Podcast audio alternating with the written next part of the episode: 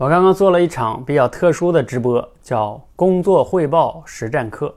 我为什么要去做这样的实战口才课呢？大家可以看一下这张图。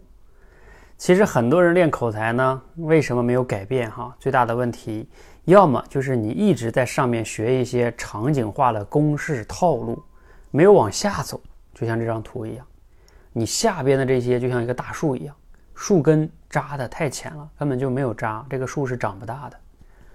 要么呢，就是一直在积累啊，在在练习能力，就是我们过去做这些，可能跟现实呢又有点脱节，没有不知道怎么样在实践中去用啊。我们做这个口才实战课啊，它就针对不同的场景，它要打通这四个模块，就无论是习惯的积累，还是能力的训练，还是最下边的啊这个知识与认知的积累，这三个模块像树根一样往下扎。然后最终呢，它能开花结果，就是在上边这个枝叶跟果实，就是现实中不同场景的运用，比如说工作汇报啊、面试啊、亲子沟通啊、啊与这个 相亲聊天呀、啊等等等等等啊，在这个不同的场景下，我们能更好的灵活运用，知道怎么用。通过运用呢，如果哪个地方用的不好，反过来呢还能促进你更好的去训练，这二者之间是可以相互促进的。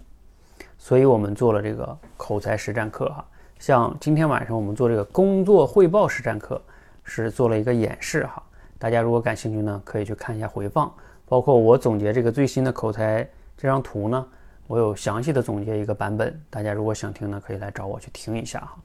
就能相信呢，你能对这个口才的整个的体系有一个更完整的认识，就像一个地图一样，能帮你少走弯路。如果你也想要练口才呢，欢迎加入我们哈。啊，如果你在现实的口才中，哈，哪些场景上有什么样的困惑和问题？哪些场景最让你困惑呢？也可以在留言区啊分享给我哈，我未来就会开发这些区哈。啊，好，期待着你的留言，谢谢。